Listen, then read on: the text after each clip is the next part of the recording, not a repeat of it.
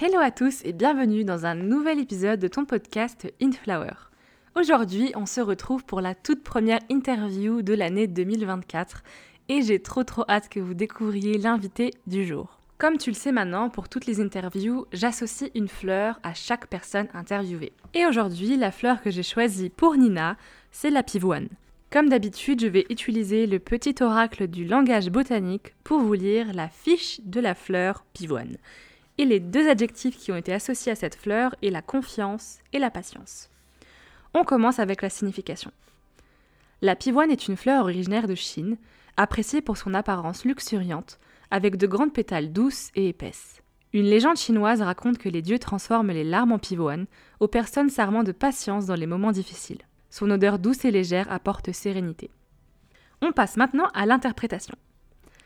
La pivoine est connue pour sa croissance lente et sa floraison tardive, ce qui en fait un symbole de patience et de résilience. Tout comme cette fleur, qui peut prendre plusieurs années pour fleurir, vos projets peuvent également nécessiter du temps et de la patience avant de se concrétiser. Vous êtes confronté à des défis ou à des obstacles qui vous dépassent, au point de vouloir baisser les bras. Mais la pivoine vous rappelle que la patience est une vertu et que la récompense en vaut la peine. Cette fleur vous encourage également à vous faire confiance. Tout comme la pivoine doit attendre le moment idéal pour fleurir, nous devons aussi respecter notre propre calendrier et ne pas nous précipiter vers des résultats immédiats. Prenez le temps de développer vos compétences et vos connaissances, de développer vos relations et de cultiver vos passions. La pivoine vous suggère que la patience n'est pas synonyme d'inaction. Au contraire, c'est le moment de travailler dur et de rester déterminé, même lorsque les résultats ne sont pas encore là. Soyez persévérant, soyez résilient, et ayez confiance car votre patience sera récompensée. Je te laisse maintenant découvrir pourquoi j'ai associé cette fleur à Nina et je te souhaite une très bonne interview.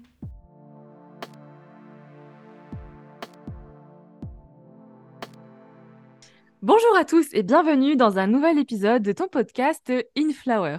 Aujourd'hui, je suis trop contente de te présenter Nina qui est aujourd'hui là avec nous. Coucou Nina Salut Comment tu vas? Ça va, ça va, tranquillement, euh, tranquillement. Ouais, le jour où on enregistre ça, c'est un lundi. Soit on commence bien la semaine, soit t'as la tête encore un peu dans le, dans le nuage, tu vois. Exactement, tout à fait. Mais ça va, moi je commence bien ma semaine parce que mon lundi c'est mon jour de repos. Donc c'est cool. Hein. C'est cool. Et eh ben écoute Nina, dis-nous un petit peu qui tu es pour les personnes qui ne, qui ne te connaîtraient pas. Euh, alors, je m'appelle Nina, j'ai eu 26 ans au mois de septembre. Euh, je suis née au Mexique, mais j'habite en France depuis un petit moment, même si j'ai énormément voyagé étant petite, enfin, énormément déménagé de pays en pays. Euh, je suis diplômée de textile, matériaux de surface et habillement, mais je peine un peu à trouver ma voie dans, ce monde-là. Et du coup, pour l'instant, j'ai surtout un travail alimentaire qui me fatigue énormément. Je vais pas mentir, physiquement et moralement, c'est euh, assez dur, mais c'est quand même un travail pour lequel je suis reconnaissante parce que ça me permet de actuellement mener à bien un projet qui m'est très très cher. Et, euh, et, qui est très angoissant aussi. mais du coup, euh, du coup, voilà. Et puis actuellement, du coup, je vis en, en, colocation avec mon meilleur ami, qui est un véritable réconfort pour moi. Et j'ai un petit chat aussi, du coup, Georges, euh, qui est mon petit bébé d'amour euh, que j'aime très très fort, même s'il me le rend extrêmement mal. Mais c'est pas grave. C'est la seule relation toxique que j'accepte dans ma vie, c'est avec mon chat. c'est ce qu'on disait en off, Georges, c'est un chat roux, donc euh, oui. c'est pas facile tous les jours. Exactement. Mais du coup, il y a déjà beaucoup de choses hyper intéressantes. Et euh, si vous connaissez pas Nina, Nina, c'est quelqu'un qui a déjà... Euh, mais la couleur, c'est vraiment, comme elle dit sur, son, sur sa blouse, c'est la couleur douceur. Il y a de la couleur partout, et c'est de la bonne humeur, et c'est des good vibes. Et en vrai, maintenant que tu dis que tu es née au Mexique, je me dis, mais en vrai, ça va de pair, hein, la couleur. Alors, tout à fait. Euh, c'est marrant que tu parles de ça parce que moi, j'ai très peu de liens en fait avec euh, mon côté euh, mexicain. Je suis née là-bas, j'ai habité là-bas, mais on a dû partir parce que j'avais un père violent, tout simplement. Mm. Et du coup, ma maman qui est française, euh, clairement, les gens là-bas lui disaient T'as de la chance d'être française, donc casse-toi en France. Donc, c'est ce qu'on a fait.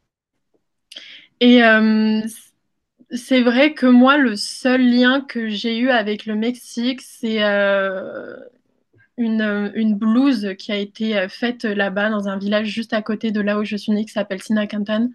Il me semble que c'est là, qui est un village que j'adore. Et c'est une blouse qui est extrêmement colorée. Et j'ai vraiment repris euh, goût en fait à, la couleur en explorant en fait euh, mes racines mexicaines pendant mes études euh, à Paris où ça a été vraiment, je me souviens, les cours d'expression personnelle.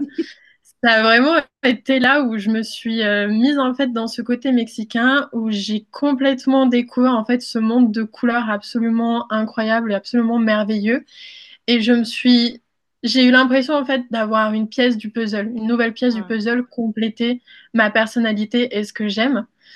Et depuis, bah, en fait, ça n'a pas arrêté de grandir euh, depuis euh, la couleur dans ma vie. C'est quelque chose de qui non seulement m'a permis un peu de renouer un peu avec mes racines mexicaines, mais qui me permet aussi en fait toujours de garder un peu la tête hors de l'eau.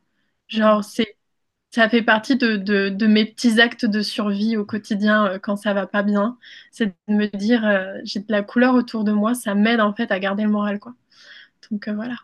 ah, j'adore, mais c'est tellement bien. Et puis j'aime trop quand tu dis c'est une des pièces du puzzle de Nina et j'espère que justement cette interview, bah, ça permettra un petit peu à avoir le puzzle complété ou pas. il y aura quelques petites pièces manquantes, mais, mais j'aime trop cette manière de, de présenter.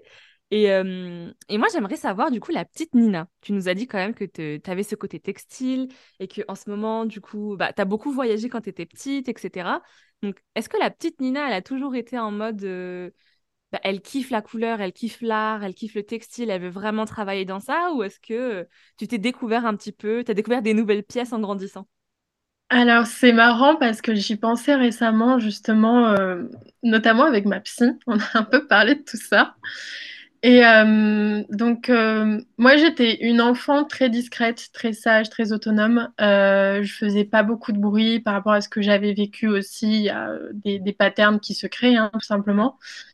Mais je sais que j'aimais beaucoup, euh, j'aimais beaucoup dessiner, j'aimais beaucoup colorier. Et j'ai découvert les mangas à l'âge de... Bah, quand j'étais en France, quand j'étais du coup, quand j'habitais à Grenoble. Et je devais avoir 7 euh, ans, un truc comme ça, 7, 8 ans ou même avant. Et j'ai découvert les mangas avec le manga Chocolat et Vanilla. Qui... je l'adore. voilà. Et en fait, j'ai découvert ce manga. J'ai aussi découvert Georgie qui date euh, un peu plus. Et en fait, là-dedans, j'ai vu toutes ces tenues absolument incroyables. Et euh, du coup, je me dis, mais moi aussi, je veux faire ça. Et du coup, quand j'étais petite, je voulais absolument devenir styliste. Et euh, ma famille autour de moi m'a vachement encouragée parce que j'ai une famille qui est quand même très aimante, qui me porte toujours dans mes envies, dans mes projets. Et pour ça, c'est vraiment un truc dont je suis extrêmement reconnaissante. Je sais que j'ai une famille euh, en or. Et euh, en plus, c'est une famille qui, qui est, c'est un peu une famille d'intello, donc vraiment tous des grands diplômés qui connaissent beaucoup de choses. Donc moi, souvent, j'étais un peu impressionnée, mais aussi euh, très reconnaissante puisqu'on m'a toujours emmenée du coup dans des musées, voir des pièces de théâtre, faire des ateliers créatifs, enfin toutes ces choses-là. Ce qui fait que du coup, bah, je me suis beaucoup intéressée à l'art de manière générale et au textile. Donc j'avais vraiment cet objectif de je voulais être styliste, donc il fallait absolument que j'aille à Paris. Et il fallait absolument que je rentre dans l'école que je voulais rentrer. Et je suis rentrée dans cette école. Et quand je suis rentrée dans cette école, euh, mon monde s'est totalement écroulé. Hmm. C'était euh, une période extrêmement difficile parce que j'ai découvert en fait un monde qui n'était pas du tout en accord avec mes valeurs, avec euh, ce que j'aimais. Je suis quelqu'un qui a besoin de, douceur, qui a besoin de, bienveillance, qui a besoin d'empathie. Je trouve que c'est quelque chose qui est très important et je me suis retrouvée là-dedans et je me suis dit, mais J'y arrive pas du tout. Et évidemment aussi la comparaison, parce que je me comparais beaucoup aux autres. Et euh, il y avait des gens qui étaient dans cette école qui étaient beaucoup plus affirmés que moi parce que c'était des personnes, moi j'avais 18 ans, il y avait des personnes qui étaient là qui avaient 24, euh, 25 ans. Donc évidemment des gens qui étaient beaucoup plus avancés dans leur parcours et aussi de savoir ce qu'ils étaient, ce qu'ils voulaient et ce qu'ils voulaient exprimer du coup. Et euh, en fait, j'ai eu un énorme syndrome de l'imposteur où je me suis dit, mais en fait, pourquoi je suis là? Clairement, je me suis dit, je ne mérite pas ma place ici, je n'ai pas ma place dans ce monde. C'est un monde qui me correspond pas vraiment. Et euh, j'ai fait une grosse dépression. Enfin bref, je suis revenue vivre dans le sud auprès de ma famille, etc. Et euh, j'ai remonté un peu euh, la pente, on va dire, la pente créative avec mon compte Instagram. Oh, le Mon compte fameux, on y Instagram m'a ouais, m'a énormément aidée. Euh, je, c'était vraiment, ça a été salvateur. Ça m'a permis en fait de, de renouer un peu avec le fait bah, de, de m'exprimer, de créer des visuels, de partager les choses que j'aimais, que j'adorais. Euh, petit à petit aussi, bah, du coup, euh, partager mes tenues, partager ma déco, euh, partager du coup aussi le, le, blog que, que j'ai créé, parce que c'est vrai que j'ai laissé un peu de côté, un peu en ce moment surtout tout ce qui est blog, ma chaîne YouTube, etc. J'ai un peu laissé de côté. Mais ça m'a aidé en fait à renouer avec euh, la création et du coup Ouais. depuis euh, quelques temps j'ai redécouvert euh, la broderie perlée qui, euh, que j'avais découvert du coup pendant mon BTS, mais ma prof m'avait dit qu'on n'était pas en, en DMA broderie, Nina, on est en BTS textile, donc tu arrêtes de broder et tu fais Mais autre ça chose. va pas. Voilà. Donc moi, quand elle m'a dit ça, ça m'a complètement anéanti parce que j'avais vraiment trouvé quelque chose qui me plaisait, qui m'épanouissait. Je me suis dit, je peux grave euh, proposer quelque chose avec ça, en fait, que ce soit pour mon diplôme, que ce soit pour plus tard, etc. Et elle m'a complètement coupé l'herbe sur le pied. Et je me suis dit, bon, bah, j'arrête. Et en fait, je m'y suis remise euh, récemment et ça me plaît énormément. Et, euh, et j'espère pouvoir continuer là-dessus et, et peut-être euh, proposer euh, dans un avenir proche une vente euh, de création, même faire une exposition. Je sais pas, il y a plein de choses qui... J'essaye de, de, de me projeter vers, vers le futur, ce qui est très important, je pense, pour continuer à avancer dans la vie, tout simplement. Être connecté au présent, mais aussi avoir des projets sur, sur le futur. Ça aide aussi à être connecté au présent, quoi. Donc voilà.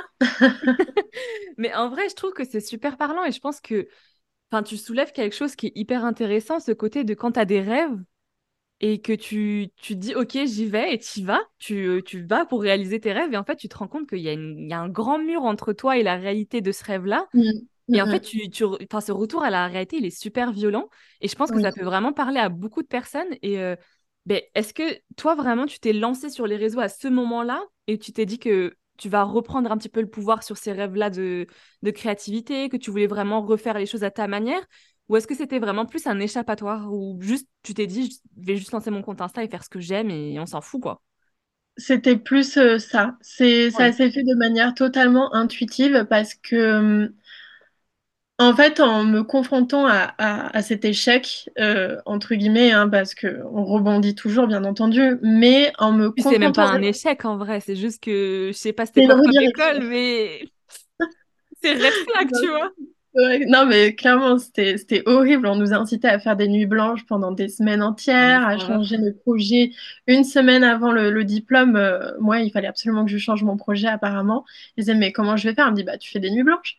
Disais, genre, ok, super. Donc, vraiment, c'est un monde qui était. euh, Moi, j'ai pas, j'ai pas du tout supporté. Heureusement que j'avais des camarades de classe absolument adorables. Tout le monde était solidaire avec tout le monde. C'était, c'était Bah, une tu énergie quand tu as des profs en face de toi comme ça. Enfin, c'est la seule manière de. de sortir la tête de l'eau un minimum. Ah oui, non, clairement. Mais toi, quand il t'est arrivé ça, je pose du coup une autre question avant la... l'autre question que je t'ai posée, mais quand tu t'es dit ça, tu t'es pas dit, bah putain, du coup, je veux m'éloigner de la mode. Tu t'es quand même dit, je vais rester dans ce milieu-là, mais pas avec euh, cette école ou. Euh, je me suis dit, il faut que j'aille au bout de mon diplôme parce que je me suis tellement donnée pour y arriver et ma famille aussi s'est beaucoup donnée pour que j'y arrive. On m'a beaucoup aidée, que ce soit financièrement, moralement, euh, autrement. Du coup, je me sentais d'avoir une responsabilité aussi vis-à-vis de moi, mais surtout vis-à-vis de mes proches, en fait. ouais, Et je me suis dit, et je vais tester euh, ailleurs. Je vais partir de Paris parce qu'à Paris, c'est, moi, c'est une ville qui me correspond pas. C'est une ville que j'aime beaucoup, mais qui me correspond pas euh, au quotidien. Euh, ça a amplifié en fait mes angoisses, ça m'a fait de l'anxiété, j'avais de la phobie sociale, j'arrivais plus à sortir de chez moi, enfin toutes ces choses-là. Ça couplé du coup à ce monde-là de la mode très parisien, très... euh, Bon, après, c'est la seule expérience que j'ai, donc je- j'espère qu'il y a d'autres milieux dans la mode et dans le textile qui sont quand même beaucoup plus sains. Mais ce milieu-là, c'était pas possible pour moi. Et du coup, j'ai complètement quitté euh, l'école. J'ai quitté Paris. Je me suis dit que ça me permettrait de me sentir un peu mieux aussi. Et après, j'ai découvert qu'en fait, c'est pas en fuyant un lieu qu'on fuit ses problèmes. Surprise! en fait, c'est une leçon qui te fout une claque. Clairement. Mais du coup, je suis descendue donc dans la ville euh, où je vis actuellement pour du coup continuer une licence professionnelle qui était vraiment nulle. Voilà, je la recommande pas. Euh, et, euh, et en fait, après, je suis partie vivre un an chez ma mère, donc au fin fond des Cévennes, euh, où j'ai travaillé. Et, et, c'est quelque chose qui est en vrai hyper intéressant et j'entends beaucoup ça autour de moi en ce moment. Tu sais, c'est cette notion de quand tu fais quelque chose et que la réalité elle est autre et que ça te convient pas et que bah forcément, tu n'as plus envie d'être dans ça et que tu dois retourner chez tes parents ou que tu dois retourner pour un moment pour... Tu sais, c'est le temps d'atterrir, le temps de mieux rebondir. Est-ce que toi, tu l'as, tu l'as vécu comme ça aussi ou ça t'avait mis sur le coup un petit... Euh... Moi, j'ai jamais mes questions. Je laisse toujours, tu sais, un truc planer. c'est c'est parce que tu ouvres la possibilité. Euh, c'est pour ça. Euh, bah, moi, j'ai pas mal vécu le fait de retourner vivre chez ma mère parce que euh, moi, ma mère, c'est ma safe place. C'est, euh, j'ai été principalement que avec elle. C'était ma seule euh, référence. donc pour moi, ma maman, c'est ma safe place. donc j'avais pas de mal à retourner vivre là-bas parce qu'en plus, c'est un petit village qui est absolument adorable où il y a une espèce de, bienveillance générale euh, au niveau euh, de, tous les habitants. C'est incroyable. Moi, il me manque tous les jours ce village, en vrai. J'y pense et je suis en mode, hmm, c'était bien quand même. mais euh, mais j'ai quand même eu beaucoup de mal à me relever pour moi de ce, de ce premier échec parisien qui, qui, en fait, je me suis dit, j'avais, j'avais des rêves, j'avais des, mm. des, projets. Je, je, me disais, à tel âge, je serai là, j'aurais fait ça, c'est trop bien, tu vas évoluer dans ce que tu veux. Et je me suis pris un mur, mais tellement énorme. Ça a été tellement dur. J'ai, je me suis vraiment sentie comme une merde. Désolée, hein, vraiment, pour, pour euh, le langage employé. Mais je me sentais comme, comme une fraude, je me sentais comme une merde, je me sentais tellement mal en plus vis-à-vis de ma famille que c'était tellement donné pour m'aider que c'était très très dur. Et euh, c'est là vraiment que j'ai. Enfin, que j'ai commencé vraiment à toucher le fond et euh, ma mère et son compagnon ont vu que j'étais vraiment pas bien. Du coup, ils, m'ont emmené voir une, une psy. On dit là, ça va pas, Nina. faut que, faut que tu rebondisses. Et, euh, et c'est comme ça, en fait, que j'ai décidé euh, tout simplement bah, de m'installer, du coup, dans la grande ville la plus proche de chez ma maman, où je vis, du coup, actuellement. Euh, et m'installer, du coup, en colocation avec mon meilleur ami. Et c'est, du coup, pendant cette année chez ma maman que j'ai développé mon compte Instagram, tout simplement parce que j'avais envie d'avoir un espace qui soit à moi, où je puisse partager euh, mes bonheurs, mes tristesses, euh, mes victoires, mes défaites, et sans pression en fait de, euh, de ma famille. Ça a l'air un peu bête dit comme ça, mais Instagram, il y a, à part ma mère, qui est au courant de toute ma vie de toute manière, à part ma mère et bon, à la limite mon petit frère, mais ça c'est encore autre chose, mais il n'y a, y a pas en fait toute ma famille. Donc je pouvais, en fait, je me suis dit, c'est vraiment une zone où, en fait, où je peux essayer et si ça marche pas, c'est pas grave. Et si ça marche, c'est cool, mais si ça marche pas, c'est pas grave. Et quand je te dis essayer, c'est pas le fait de grandir et de devenir un super gros compte, etc. C'était vraiment d'essayer moi bah, de faire mes trucs, en fait, genre de faire mes photos, d'écrire mes articles de blog, de les partager, de voir si les gens, si les, gens les lisaient, de euh, faire des petites vidéos, de partager des trucs de, de ma vie euh, de tous les jours. À la base, c'était vraiment, enfin, j'avais que, euh, que mes potes de toute manière dessus, donc qui étaient tous très, très gentils, très bienveillants avec moi, qui le sont encore, hein, heureusement. Mais petit à petit, je sais pas, ça a pris une espèce de, tout doucement une espèce d'ampleur parce que je partageais aussi beaucoup de, choses autour du féminisme parce qu'évidemment avec l'histoire que j'ai avec mon père, le féminisme est arrivé très vite dans ma vie, surtout que moi j'ai été élevée principalement par des femmes extrêmement fortes et absolument indépendantes et absolument incroyables. Donc, euh, je sais pas, j'ai l'impression que les gens, petit à petit, se, se sont intéressés un peu à, à ce que je faisais. Et, euh, et ça m'a donné en fait une espèce de force de me dire, mais en fait, euh, tu, tu es en train de faire un truc qui a peut-être être- été déjà fait par 300 milliards d'autres personnes, mais tu arrives quand même à parler à des gens, à ce qu'ils se retrouvent en fait dans ce que tu dis, dans ce que tu partages, dans ce que tu fais, ou alors qu'ils puissent, ça puisse au moins leur apporter. Moi, c'est vraiment, pour moi, c'est ce qui m'est le plus cher euh, dans mon cœur avec mon compte Instagram, c'est que ça apporte un petit peu de bonheur aux gens. C'est-à-dire que toutes ces couleurs que je peux partager, qui font partie en fait de ma personnalité, qui font partie vraiment de de ce que je fais aussi moi avant tout pour me rendre heureuse et pour euh, me permettre de continuer à vivre, c'est je, je vois que ça parle aux gens et que ça les touche d'une manière où j'ai l'impression en fait qu'ils se sentent dans une safe place, qui les rassure.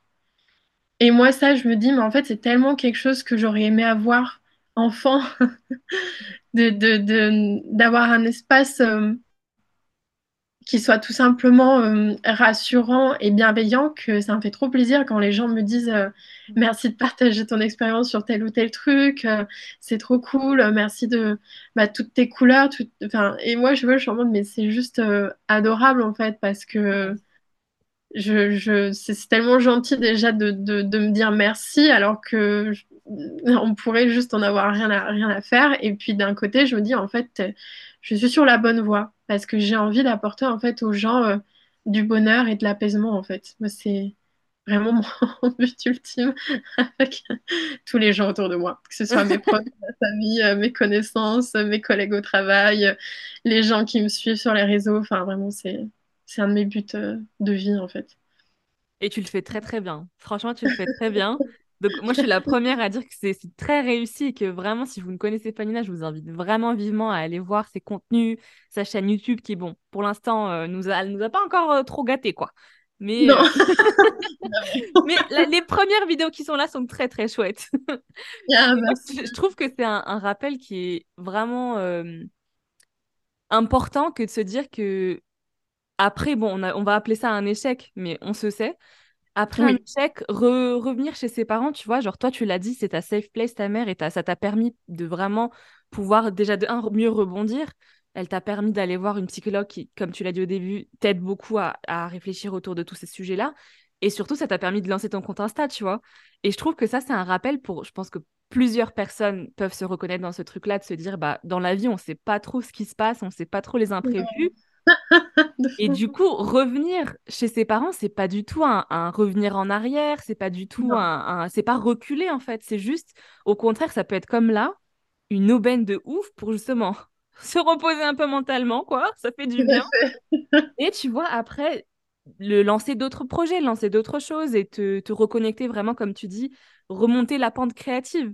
Et j'aime beaucoup aussi cette expression que tu as utilisée, moi vachement, vachement bien dit. Et, euh, et c'est vraiment très très chouette. Et en plus, j'adore ce que tu fais. Donc vraiment, euh, vraiment, euh, merci d'avoir euh, d'avoir utilisé ça. Et du coup, ma question, ça serait, j'en ai plusieurs en vrai, mais je vais commencer par la genèse quand même de ton compte Insta qui s'appelle The Nasty Flower. Donc Oui. ça, ça c'est un nom. En vrai, depuis le début, tu vois, on parle de douceur, on parle de couleur, et The Nasty Flower. J'aimerais bien savoir pourquoi. Alors en fait, ça euh, deux sens parce que euh, avant que ça s'appelle The Nasty Flower, j'avais testé plein de pseudos. euh, Enfin voilà, comme toute personne de toute manière qui se lance un peu sur les réseaux, Ouais. tu tâtonnes un peu, tu dois être un peu euh, mode identité. Attends deux secondes, il y a mon chat qui est en train de manger mes fleurs. En Non, parlant mais... de... Non, purée. T'as tout détruit, c'est pas bien. Georges. Ouais, sacré petit chat. Du coup, pardon, je disais. Euh, et en fait, euh, donc euh, The Nasty Flower, en fait, Nasty, c'est un surnom qui m'a été donné Hmm, par rapport à mon deuxième prénom, donc Anastasia, et qui est à l'heure actuelle J'adore. utilisé par des amis qui me sont très très proches, euh, qui m'appellent Nasty, qui sont pour moi mes, mes, mes gardiens, un peu ces amis-là, ils sont très chers à mon cœur, ils sont j'ai besoin d'eux dans ma vie, voilà.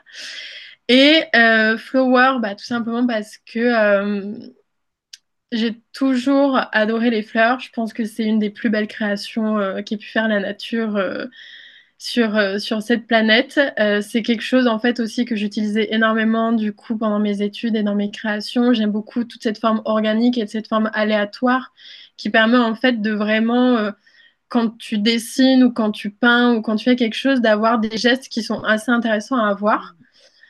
Et euh, tout simplement aussi parce que bah, moi, au Mexique, euh, bah, j'ai vu 300 milliards de fleurs différentes.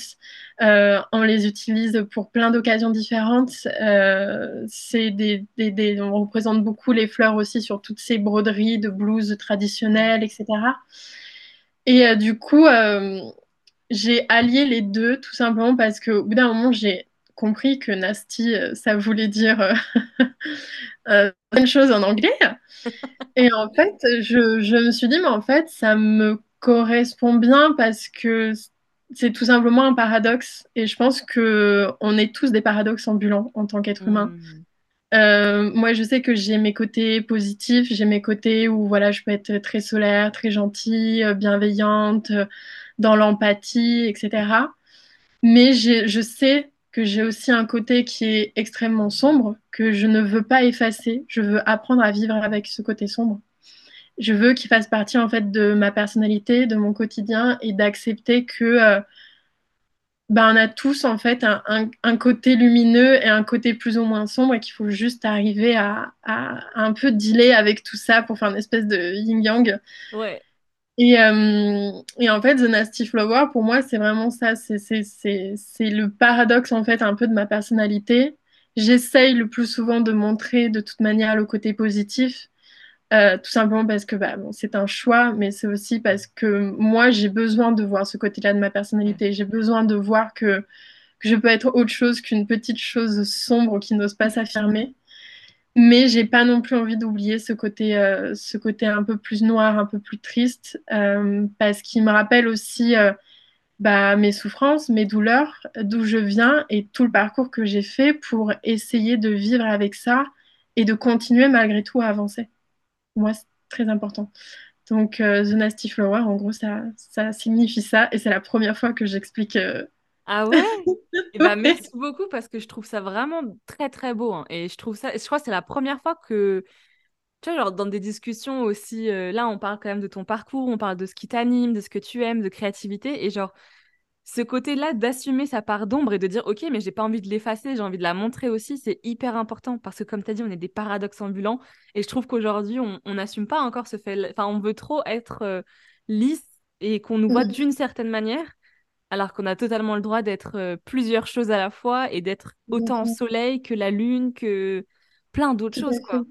Non, exactement. C'est pour ça aussi que j'essaye d'emmener un peu plus euh, d'authenticité aussi dans le contenu que je fais, euh, notamment sur Instagram, parce que c'est vrai que je suis très concentrée sur Instagram. C'est plus facile pour moi, c'est du contenu plus facile à faire, qui me fatigue pas trop, qui demande pas énormément de, de choses à faire, à part euh, bah, tout simplement à réfléchir un peu de temps en temps quand même, mais c'est beaucoup plus spontané. Et du coup, j'ai décidé aussi dans mon contenu Instagram d'emmener euh, plus d'authenticité et du coup de montrer aussi un petit peu quand ça va pas. Je le fais un peu timidement parce que j'ai moi-même du mal en fait à, à me voir quand ça va pas. C'est-à-dire que je suis quelqu'un qui est encore beaucoup dans la fuite. Quand ça va pas, j'ai tendance à vouloir m'assommer le cerveau et juste, euh, juste euh, je, mm, regarder des vidéos de contenu plus, plus ou moins, euh, plus ou moins différents tout simplement pour m'éviter de réfléchir en fait. Mais euh, je me suis dit, je, veux aussi montrer aux gens parce que avec du coup ce compte Instagram et toutes les couleurs qui s'en dégagent, etc., c'est vrai que les gens m'associent beaucoup à quelqu'un de solaire, euh, d'absolument euh, peps, toujours joyeuse, etc. Et je suis en mode, bah non, des fois j'ai envie de me jeter par la fenêtre, quoi. Et c'est peut-être du coup là où tu as commencé à introduire tes euh, rétrospectives. euh, alors, je vous ai appelé comment? Tes rétrospectives estivales. Non? C'est ça? Ah, mes petits, euh, mes petits vlogs papier, genre. Ouais. Oui, oui, oui. Oui, alors oui, c'est marrant parce que effectivement, je cherchais un nouveau type de contenu un peu qui puisse me plaire et me me booster un peu plus créativement. Et je crois que le premier, je l'ai posté au mois d'avril 2023, où je fais du coup ouais, des rétrospectives en fait mensuelles euh, sur ce qui m'arrive. Oui, voilà, c'est pas du tout estival. Estival, c'est le nom, je pense, de la série de, de l'été, quoi. Oui, de l'été, tout à fait. Oui, effectivement, il y a eu euh, un condensé euh, estival, tout à fait. Et, euh, et oui, en fait, c'est un contenu qui, bon là, j'ai pas fait pour le mois de septembre parce que mon mois de septembre était catastrophique. Donc, je, me suis dit, Hmm, on va le laisser de côté. Peut-être pas forcément l'oublier. Je vais voir comment je peux revenir un peu dessus. Mais effectivement, j'ai commencé du coup aussi à faire ces rétrospectives euh, au moment où s'est enclenché euh, le retour de ma grand-mère en France, puisqu'elle vivait euh, au Portugal. Elle est revenue vivre en France. Et en fait, avec ce retour en France, ça a été le commencement euh, du projet du coup que je fais, euh, projet un peu secret dont je parle sans vraiment en parler parce que j'ai peur qu'on me porte l'œil. Du coup, j'essaye de, de le garder un peu, euh, un peu secret. Mais euh, et en fait, j'ai senti que j'avais besoin de m'exprimer. C'est aussi du coup au mois d'avril que j'ai, euh, parce que j'avais arrêté totalement les séances psy et j'ai repris la des séances psy avec du coup une nouvelle psychologue qui me euh, depuis le mois d'avril, qui est absolument formidable.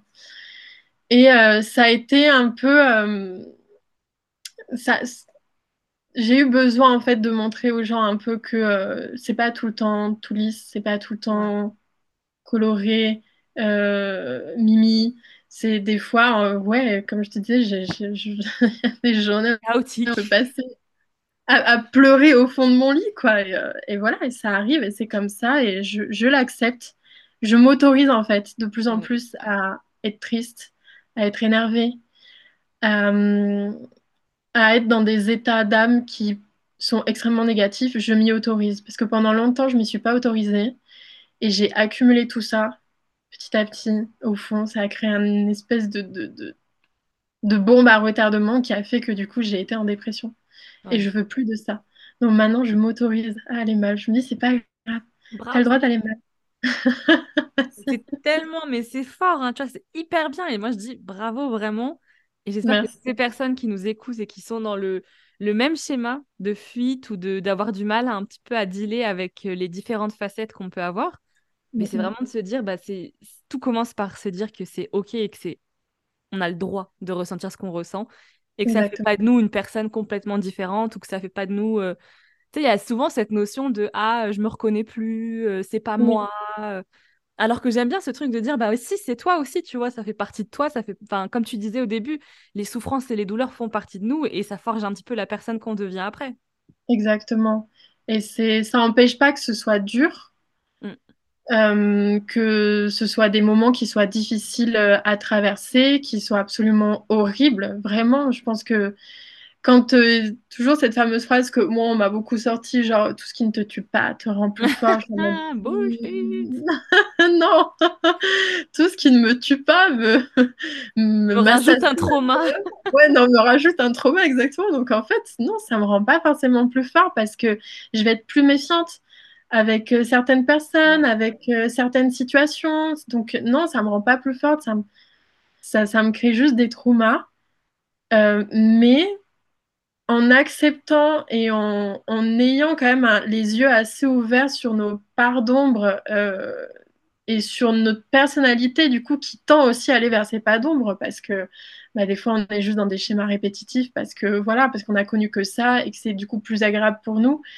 Faut arriver en fait à, explorer toutes ces facettes de personnalité et de qui englobent en fait un être humain pour essayer de mieux se comprendre, de mieux s'accepter et pas essayer d'effacer des choses. ouais, Juste essayer de, de se dire bah oui, ça existe. C'est pas la partie de ma personnalité que je préfère, effectivement. Je peux la laisser un petit peu de côté, mais c'est quand même une part de ma personnalité qui existe et qui peut m'aider aussi dans certaines situations. mm, Ça, c'est quelque chose qui, qui est très important parce que quand on accepte, je sais pas, qu'on a été immensément triste par rapport à une situation, ça peut aussi nous alerter des fois, peut-être quand la situation revient, à se dire, bon, là, je sens que je retourne vers la même sensation que j'avais. mm. Est-ce que c'est vraiment quelque chose dont j'ai envie? Est-ce que j'ai besoin de ça pour avancer? Ou est-ce qu'au contraire, j'en veux pas?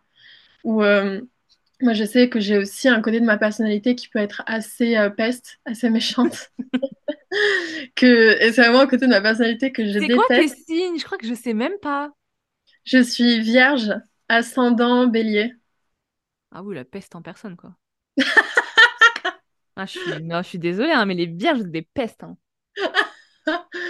Bon, bah voilà. Et Non, on euh, sait, ça s'explique. ça s'explique de diverses manières. D'accord. Mais, euh, mais c'est vrai que je peux avoir ce côté-là. Et en fait, j'ai juste appris à rediriger ce côté vers les gens qui le méritent vraiment. Vers les gens qui essayent de me marcher dessus ou essayent juste d'éteindre ma lumière. Je suis en mode, bah en fait, euh, tu te prends pour qui? C'est hyper, tu vois, j'aime bien aussi parce que c'est comme si, enfin, c'est comme si. Non, en fait, c'est ça. Je pense que les émotions sont vraiment des boussoles et elles sont là vraiment pour nous aiguiller vers les bonnes, euh, les bonnes situations. Et si elles sont là, c'est pas pour rien. Et leur donner de l'espace là où il le faut et de leur donner de l'espace d'exister, en fait, au final, bah, c'est comme si tu te sentais plus libre et que du coup, l'é- l'émotion peut juste en fait passer, peut traverser. Et au contraire, tu vois, genre, le côté, le fait de se dire, OK, ben moi j'ai ce côté peste, j'ai ce côté un peu méchant, il est en moi. Pourquoi juste le refouler? Alors que, en fait, il est là, il te sert pour quelque chose. Il te sert pour les personnes qui peuvent être là pour. Et ça, tu vois, ça me fait penser du coup aux épines d'une fleur, d'une rose. Genre, tu sais, à un moment, on dit oui, mais si la rose est, est belle et mignonne, pourquoi elle a des épines? Et t'es là en mode, bah, pour se protéger. Tout simplement. Exactement. J'adore.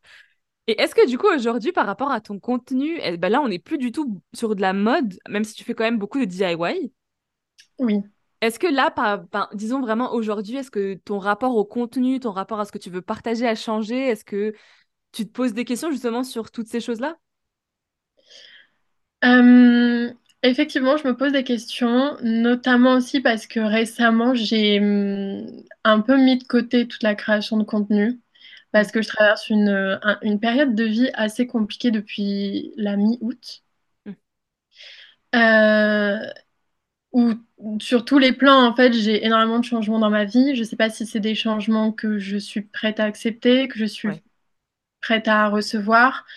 Euh, c'est des changements aussi avec euh, bah, des, des liens avec euh, d'autres personnes qui sont un peu euh, flous, qui sont et ça me met dans un mood qui est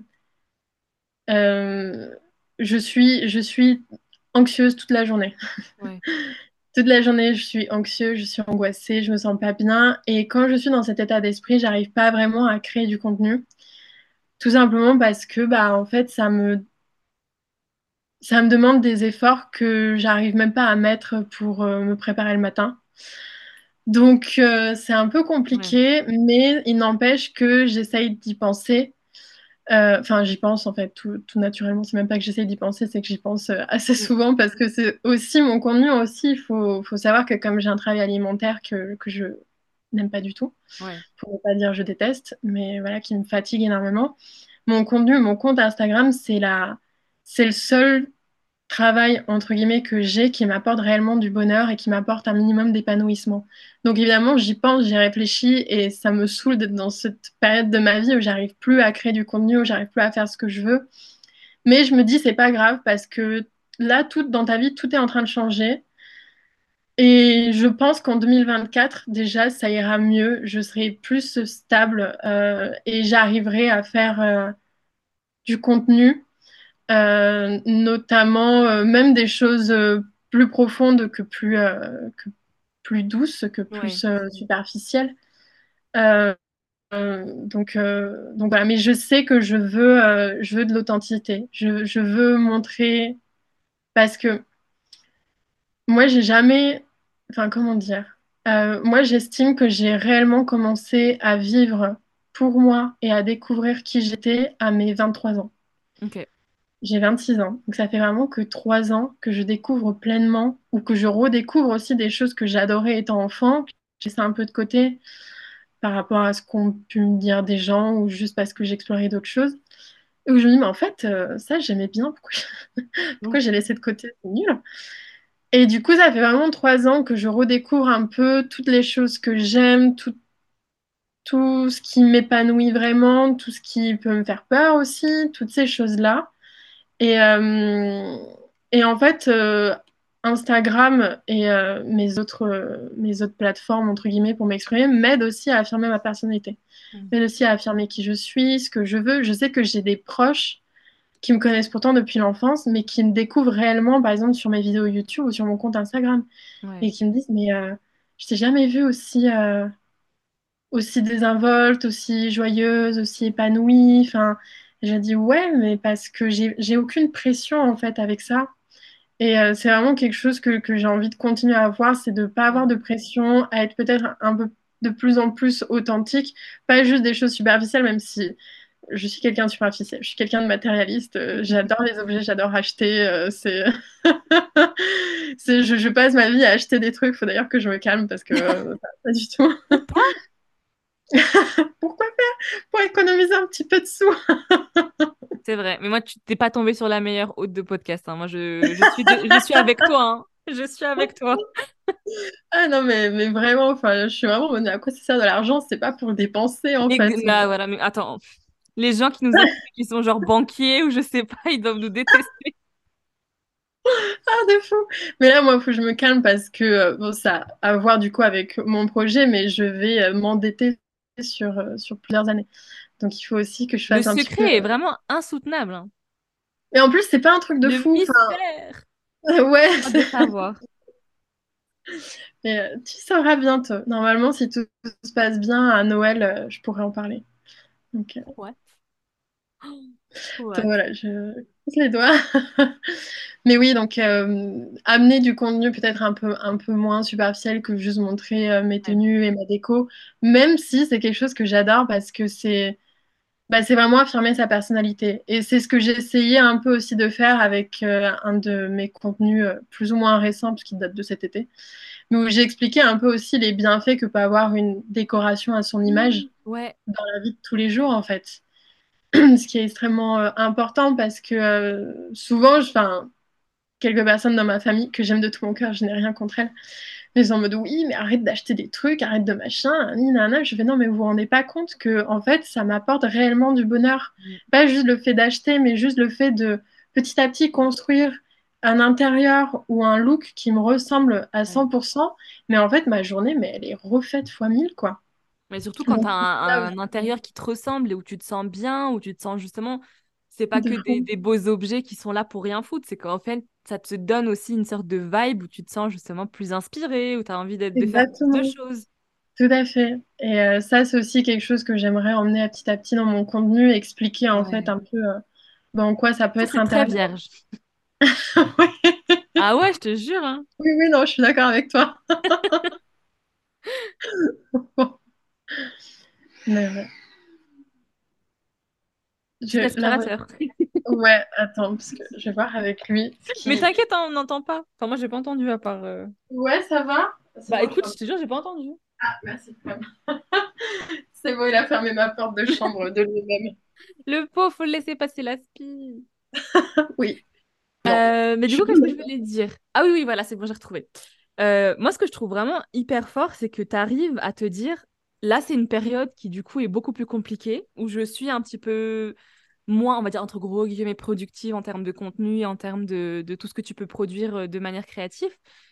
Et tu arrives à te dire, mais en 2024, ça ira mieux. Donc, tu arrives un petit peu. à- En fait, as ce côté un peu long terme que je pense euh, on n'arrive pas souvent à avoir, tu sais, quand on a le nez dans le plat et que juste la période est horrible, tu vois.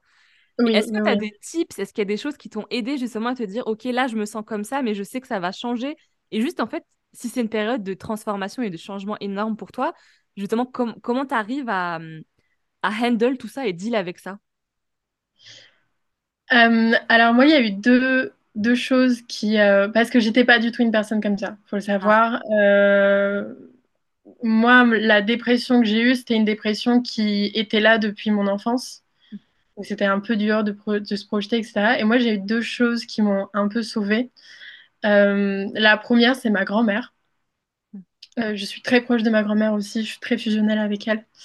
Euh, et ma grand-mère a une personnalité très différente de la mienne. C'est quelqu'un qui adore le changement, qui adore partir à l'aventure. Elle a fait le tour du monde, elle a fait des missions humanitaires de dingue. Enfin, c'est vraiment quelqu'un que, que j'admire et que dans sa manière d'être, en fait. Euh, Et quand elle a vu que sa petite fille avait tendance à broyer énormément du noir et à pas arriver à sortir le nez du caca pour se dire ah en fait il y a peut-être quelque chose de meilleur à respirer ailleurs, elle m'a toujours encouragée depuis euh, depuis très jeune, depuis à peu près mes 9-10 ans, à toujours me projeter. Elle me disait Nina là ça va pas, mais tu vas voir dans un jour, dans une semaine, dans un mois, dans un an, tu seras et tu iras mieux et j'avais beaucoup de mal à faire cet exercice au départ, parce que c'est vrai que quand tu as toujours un peu cet état d'esprit de euh, bah, la vie c'est de la merde, euh, je me sens trop mal, etc., bah, tu as du mal en fait à mettre un peu en, place un peu ce, processus de te dire, mais en fait, oui, ça ira mieux dans quelques temps. Et en fait, à force, au fur et à mesure qu'elle me répétait ça, qu'elle me répétait tout le temps, ça va aller, projette toi. Il faut que tu aies des projets. Il faut que tu arrives en fait à, même si c'est des tout petits projets, mais vraiment minimes, genre se dire, bah, en fait, dimanche, je vais aller au musée. On est lundi.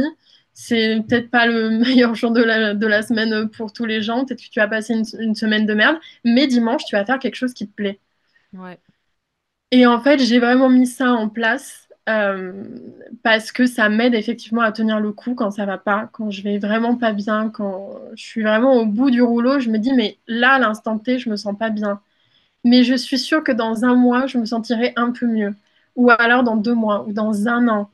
Et des fois bah un mois après je vais toujours pas bien, il faut aussi le savoir que ça peut arriver, mais je me dis ok, bah, si c'est pas maintenant que ça va pas bien, bah, ce sera le mois prochain. Et si c'est pas le mois prochain, bah, ce sera après celui d'après. Parce que la vie, c'est, c'est tout le temps, c'est des vagues. C'est ça va bien, puis ça va mal, puis ça va re bien, puis ça va re mal. Et des fois aussi, il faut passer par des moments où ça va mal pour créer un changement et aller petit à petit vers euh, quelque chose de mieux pour soi, quelque chose qui nous corresponde plus. Euh, et la deuxième chose qui m'a aidé tout simplement à avoir euh, confiance euh, et foi en la vie, c'est le livre euh, L'alchimiste. Ouais. Bon, tu connais. Mais pour les personnes qui ne connaissent pas, je t'en prie, raconte-nous un petit peu. du coup, c'est le livre de Paolo Coelho, il me semble. On entend ou pas l'aspirateur? Non, mais c'est pas très grave. Hein. C'est la vie. Hein. Colloque, voilà. donc oui, l'alchimiste, c'est donc le livre de Pablo euh, Coelho. Et il m'a été offert du coup par euh, mon papou, le père de mon petit frère, qui est un homme aussi qui ressemble un peu à ma grand-mère dans son caractère, c'est-à-dire que c'est quelqu'un qui, euh, qui il s'en fout. C'est il fait sa vie, il vit ses aventures, il voyage partout, il est curieux de tout, il va et il a vraiment ce truc de lâcher prise qui est assez intéressant que moi je n'ai pas du tout. Et un jour, il m'a, il est arrivé, il m'a tendu le livre, il m'a dit c'est un cadeau pour toi, il faut absolument que tu le lises parce que je suis sûre que ça va t'aider. Et j'étais en mode bah, bah, trop cool et tout, euh, c'est chouette parce qu'en plus je cherchais un livre à lire, du coup j'étais en mode bon, bah voilà, c'est fait. Et en fait, c'est vraiment ce, ce... ça m'a donné confiance en la vie. Je me suis dit en fait, sans forcément spoiler un peu euh, le livre, si jamais il y en a qui l'ont pas lu et qui souhaitent euh, le lire, mais ça m'a vraiment euh, aidé à me dire que l'univers, c'est un tout.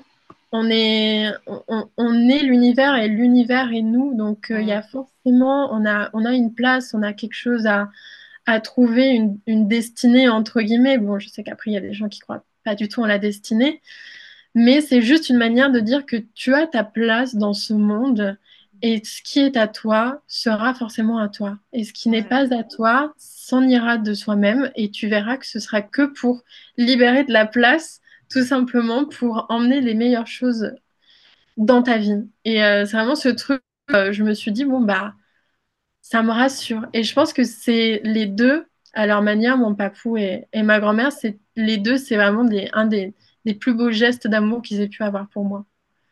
C'est vraiment ce truc-là de me dire euh, T'es trop anxieuse, Nina, ça va aller. ça va le faire. Dans la vie, il y a des choses qui en valent la peine Surtout et que puis eux, ils le savent, tu vois, genre comme ils sont plus âgés, ils ont vécu justement plus que nous ces périodes de changement. Nous, on commence à les vivre. Enfin, genre, Oui, à 26 ans, moi exactement. j'en ai 24, enfin, tu vois, genre, on est hyper jeunes et on, je pense qu'on est loin de, de savoir tout ce qui nous attend, tu vois.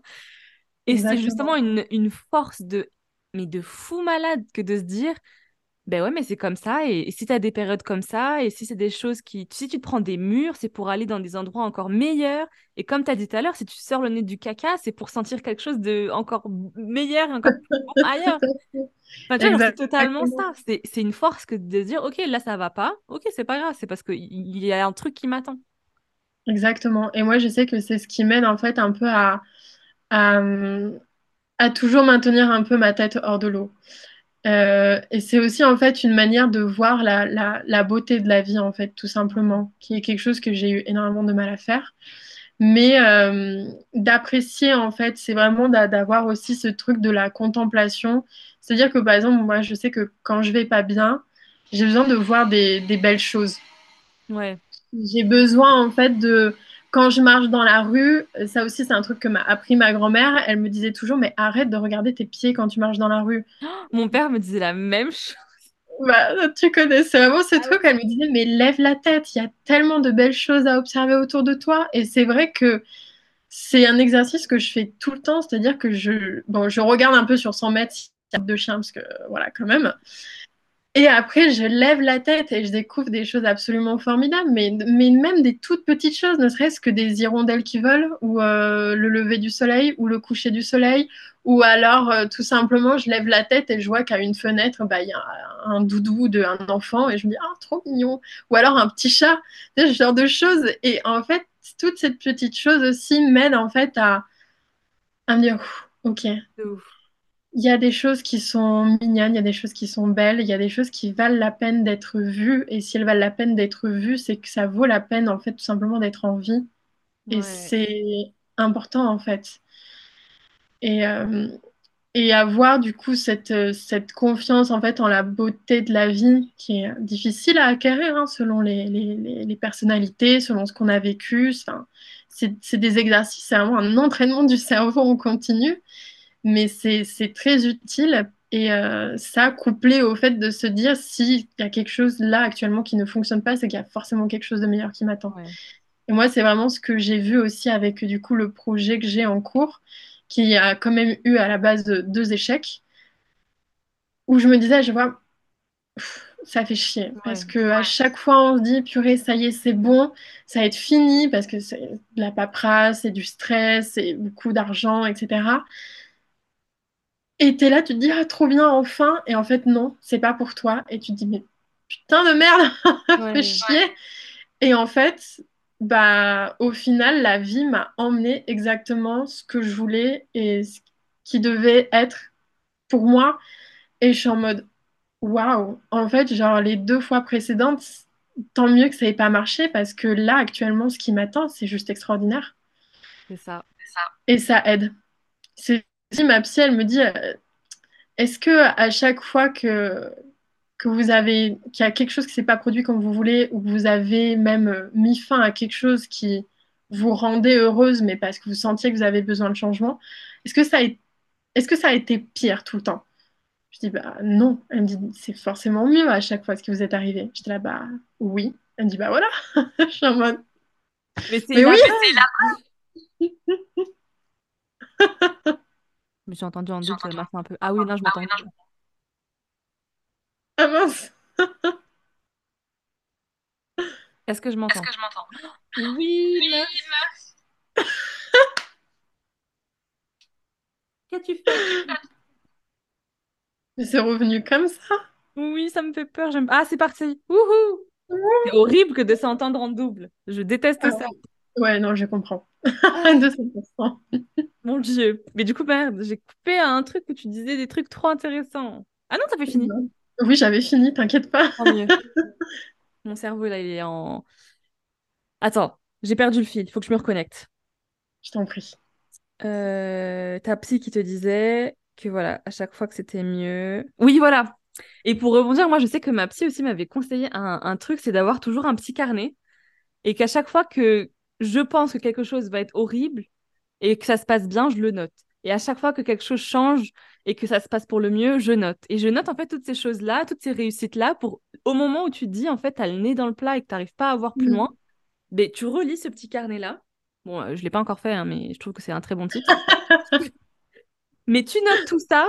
Et en fait, Ouais, après, je trouve que l'exercice en lui-même est juste incroyable parce que les moments où tu t'arrives pas à voir plus loin, là, tu as ta preuve que tout se passe toujours comme prévu, en fait. C'est pas ce que tu avais prévu, mais c'est ce qui est en même temps prévu, tu vois. C'est un peu bizarre. Oui. Ah oui, oui, non, mais je suis totalement d'accord avec toi. Et euh, j'aime- j'aimerais aussi rassurer les gens si jamais c'est des fois il y a Mhm. des choses où on a l'impression que ça va être catastrophique. Et effectivement, c'est catastrophique pendant plusieurs mois parce que ça arrive que des fois il y ait des situations difficiles sur plusieurs mois. Ouais, Mais en fait, au final, petit à petit, bah, ça va toujours mieux. Et c'est vraiment ce truc-là, euh, je trouve que c'est super intéressant l'exercice que tu as conseillé euh, ta psy, parce que effectivement, c'est super intéressant de voir, ok, là, euh, ça, ça va, ça va se passer trop mal. Et peut-être que le jour d'après, juste pile le jour d'après, bah, en fait, tu vas avoir la réponse qu'en fait, non, tout va bien. Et puis, des fois, ça va être des mois après où tu dis, mais en fait, cette chose-là, ça m'a bouffé le cerveau pendant des mois. Et en fait, bah, ça va. Et c'est Je pense que c'est vraiment ce truc de recul. Il faut dézoomer un petit peu et de se dire. euh, oui, désolé, le recul, tout à fait. Oui, oui. Non, je suis d'accord avec toi. Tout à fait. Dézoomer la situation, c'est un terme aussi qu'avait employé une de mes psys avec moi en mode prenez le temps de, Bah oui. Mais c'est vraiment un truc de nez dans le plat, quoi, ou nez dans le caca, comme tu as dit. Oui, ça, hein. Faut juste euh, se permettre d'aller sentir autre chose, quoi. Exactement. Parce qu'il y a tellement de choses qui sentent mieux que du caca que Grave. de toute manière. Donc, euh, donc bon. Et du coup, là, malheureusement, on arrive à la fin de cette interview. Yes. Alors, j'ai adoré écouter vraiment ton parcours, j'ai adoré écouter ta façon de voir les choses et, et comment tu penses.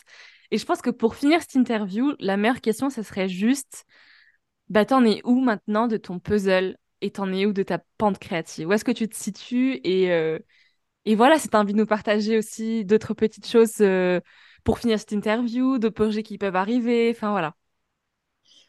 Euh, moi, au niveau de mon puzzle, je te dis, enfin, ça fait trois ans que je suis en train de le construire et je découvre des choses euh, tous les jours. Euh, Il y a même parfois certaines pièces qui font plus partie du puzzle et qui ont été remplacées par d'autres. Et c'est ça qui est cool aussi dans le fait de, de vivre, de grandir et de, de gagner en expérience et de savoir ce qui nous plaît. Euh, pour ce qui est de ma pente créative, euh, elle est en stand-by pour l'instant parce que j'ai vraiment ce gros projet qui me prend énormément de temps.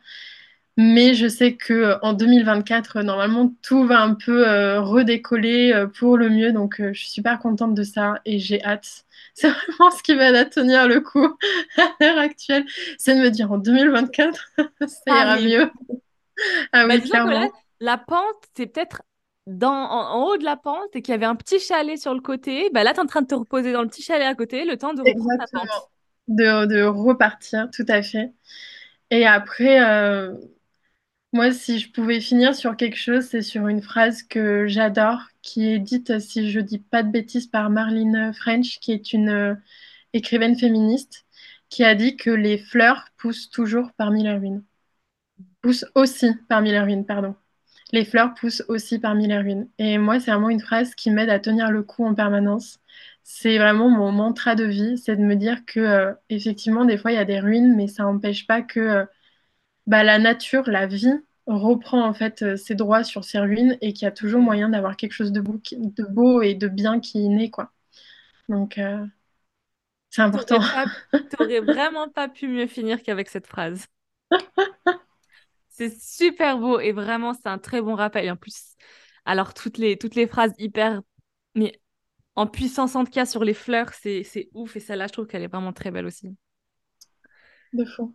Merci beaucoup à toi, Nina. Merci à toi pour l'invitation. j'ai trop aimé. J'ai trop aimé. En plus, tu vois, genre, je, moi, ça me fait kiffer ces interviews parce que bah, à chaque fois que je choisis mes invités, c'est toujours des personnes qui m'inspirent. Et je n'ai même pas, moi, le background, tu vois. Donc, je suis très contente de me dire, OK, mais waouh, on a tous autant de, de similarités, on a tous des leçons à, à partager. Et je trouve que merci beaucoup, c'est des rappels qui sont juste euh, hyper importants et, et impactants que tu nous as partagés aujourd'hui. Donc, merci Mais beaucoup de ta merci à confiance. toi.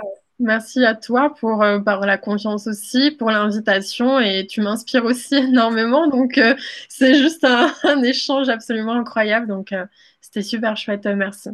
Je vais devenir encore plus fan de toi. Je suis dégoûtée. je sors de cette interview. Je vais aller, je vais aller faire quoi Du coup, je dois attendre 2024. Je rigole, prends ton temps, prends ton temps, prends ton temps. et merci beaucoup encore. Et merci à vous tous d'avoir écouté cet épisode. Comme d'habitude, je mets du coup le, tous les, toutes les plateformes de Nina en barre de, description d'épisode. Et, euh, et, je vous laisserai du coup aller nous dire ce que vous avez pensé de cet épisode-là. Et je vous dis à la prochaine pour une nouvelle interview de ton podcast In Flower. Bisous